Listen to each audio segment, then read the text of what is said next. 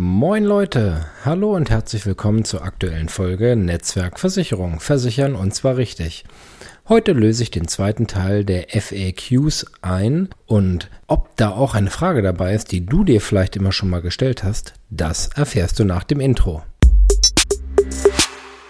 Ja, vor der Pause hatte ich den ersten Teil der häufigsten Fragen zwischendurch gestellt, Neudeutsch FAQs ja, da würde ich euch gerne einfach mal mitnehmen und vielleicht ist ja auch die eine oder andere Frage dabei, die du dir auch schon gestellt hast. Die erste Frage, die ab und zu mal kommt und ähm, der eine oder andere ist skeptisch bezüglich der Werkstattbindung bei der Autoversicherung. Viele sagen dann so, nein, ich will mir meine Werkstatt auf jeden Fall selbst aussuchen. Bin ich ja persönlich eigentlich auch ein großer Fan von.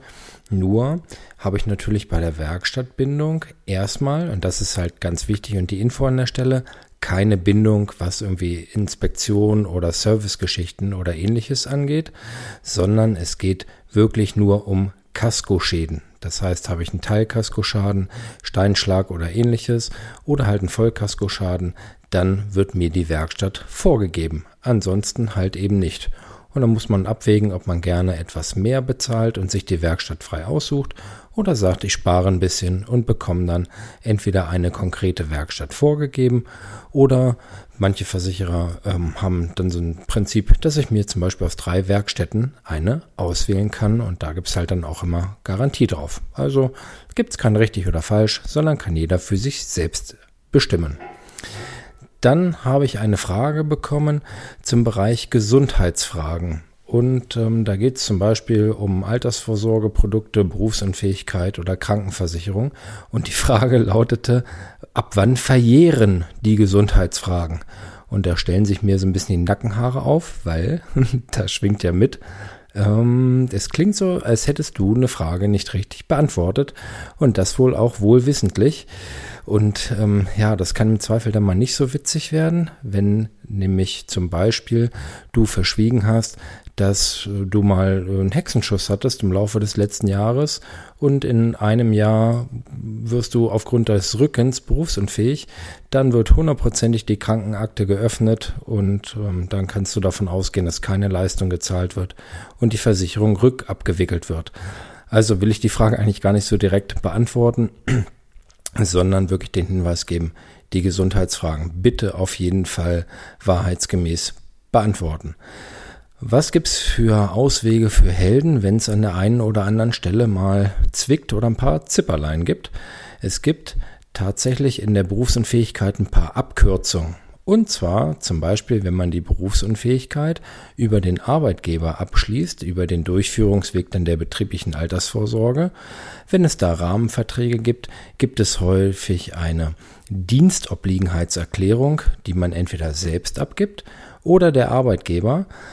Und das sieht dann so aus, dass nur drei Gesundheitsfragen gestellt werden, nämlich ob man aktuell arbeitsfähig ist, in der Regel ist das so, weil man die Frage nämlich innerhalb eines Beratungsgesprächs während der Arbeitszeit beantwortet. Dann, ob man in der Vergangenheit, meistens äh, sind es die letzten zwei Jahre, ob man da länger als sechs Wochen krank war oder halt dann auch länger verschreibungspflichtige Medikamente genommen hat. Und als drittes, ob es einen Grad der Behinderung oder Erwerbsminderung oder ähnliches ähm, dann dementsprechend gibt. Und ähm, falls das alles nicht vorhanden ist, dann rutscht man auch mal ganz schnell in eine Berufsunfähigkeit, obwohl man zum Beispiel, weiß nicht, Allergiker ist zum Beispiel ähm, oder, oder, oder ähm, gesundheitliche Probleme hatte, die jetzt aber in der Vergangenheit gar nicht so eine große Rolle gespielt haben. Also gerade so bei chronischen Erkrankungen, die jetzt nicht mit Medikamenteneinnahme oder regelmäßigen Arztbesuchen einhergehen, ist das echt eine super Gelegenheit, da durchzurutschen. Ich arbeite ja, wie ihr wisst, für die Allianz und ähm, da gibt es bei uns gerade zum Beispiel so eine Aktion, wo es auch im Privatbereich bei 550 Berufen möglich ist. Da hatten wir super viele Anfragen und haben da auch ganz viele Leute versichert, ähm, ja, die gesagt haben, ich kann mir noch immer gar nicht vorstellen, dass es funktioniert. Doch, es funktioniert. Da ist halt dann auch wichtig, und das geht dann raus an die Kollegen, natürlich müssen die Fragen auch an der Stelle wahrheitsgemäß beantwortet werden. Und wenn es zum Beispiel eine regelmäßige Medikamenteneinnahme gibt, dann ist das auch eine medizinische Behandlung und dann rutscht der oder diejenige halt dann ganz normal in die Gesundheitsfragen. Also so viel dazu. Wie gesagt, die Ursprungsfrage, ab wann verjähren die Gesundheitsangaben, ähm, beantworte ich nicht.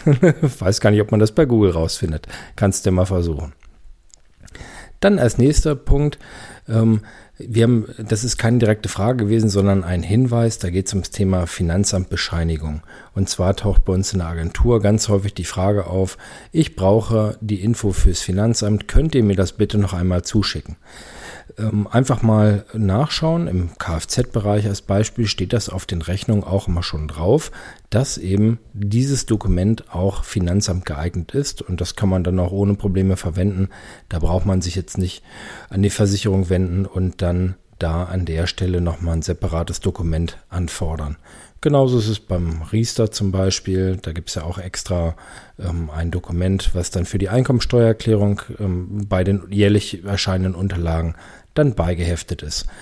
Bei den Sachversicherungen ist es auch so, also habe ich ein Wohngebäude zum Beispiel, dann gilt auch immer, dass ich die Rechnung einreichen kann ohne, oder bei einer Unfallversicherung. Also eigentlich brauche ich den Weg über den Versicherer gar nicht, ist eigentlich nur mit zusätzlichem Aufwand versehen und kann die Dokumente nutzen, die mir zur Verfügung gestellt werden. Dann nächste Frage, sehr allgemein, ist Riester noch sinnvoll? Ja, also man sieht, dass der Bereich Riester sehr, sehr rückläufig ist, dass ähm, die Versicherer sich größtenteils aus dem Markt und aus dem Angebot verabschiedet haben, dass nur noch klassische Produkte angeboten werden und da merkt man schon, dass es bei weitem kein Breitenprodukt mehr ist. Ähm, es ist tatsächlich so, ich hatte jetzt neulich die Beratung mit einer Familie, wenn es dann äh, Kinder gibt in der Familie, dann ist der Riester-Vertrag meistens tatsächlich aus Renditegesichtspunkten unschlagbar. Bei zwei Kindern zum Beispiel, die jetzt noch relativ klein sind, für die es im Jahr jeweils 300 Euro gibt und noch 175 Euro für den Erwachsenen, reden wir da schon mal von 775 Euro staatlicher Zulage. Und wenn der oder diejenige jetzt keinen hochbezahlten Job hat, ähm, sind die eigenen Beiträge relativ niedrig.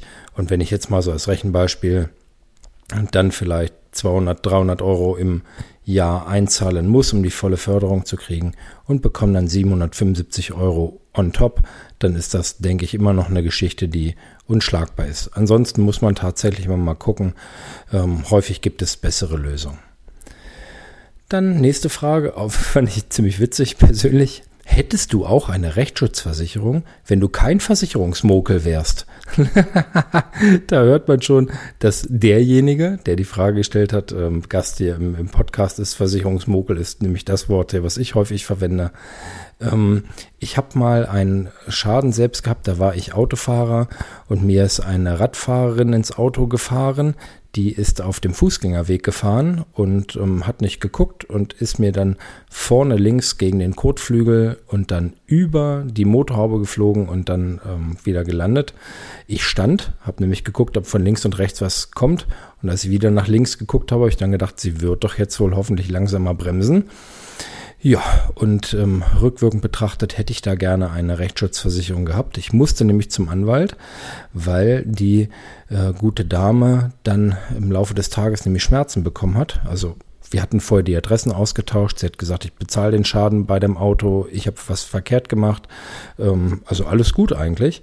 Aber als sie dann beim Arzt war und die Frage aufkam, wie das Ganze denn passiert ist, Autounfall, dann ging das seinen Gang, dann ging das Richtung Staatsanwaltschaft und ich hatte richtig Glück. Sie wurde nämlich gefragt, möchtest du einen Strafantrag stellen? Das hat sie dann nicht gemacht. Ansonsten hätte ich da auch noch echte Probleme gekriegt. Unterm Strich musste ich mir dann einen Anwalt nehmen. Das hat mich äh, richtig Geld gekostet und nachher auch ein Punkt ähm, weil es dann hieß Schutzbehauptung des Autofahrers und das war echt ärgerlich. Und von daher, na, spätestens nach diesem Erlebnis hätte ich auch eine Rechtsschutzversicherung gemacht, beziehungsweise ich hatte schon eine, bevor ich Versicherungsmokel geworden bin. Und ähm, dann noch eine Frage zum ähm, Schaden, hier wahrscheinlich auch im Kfz-Bereich. Wann sollte ich einen Schaden melden? Macht es Sinn, auch vorsichtshalber einen Schaden zu melden? Und das ist persönlich ein super Brückenschlag zur nächsten Folge, die ich mir überlegt habe. Da erzähle ich nämlich von einem Unfall, den ich persönlich hatte vor ein paar Wochen und wo es genau um dieses Thema geht. Also, wenn du die Frage gestellt hast oder sie dich interessiert, dann bleib dabei. Nächste Woche erzähle ich von meinem Schaden und was da alles gut oder ganz viel auch weniger gut gelaufen ist. Sei also gespannt. Ich wünsche dir an der Stelle heute erstmal einen wunderschönen Tag, eine tolle Woche und ich verbleibe natürlich mit dem Klassiker. In diesem Sinn, tschüss Tim.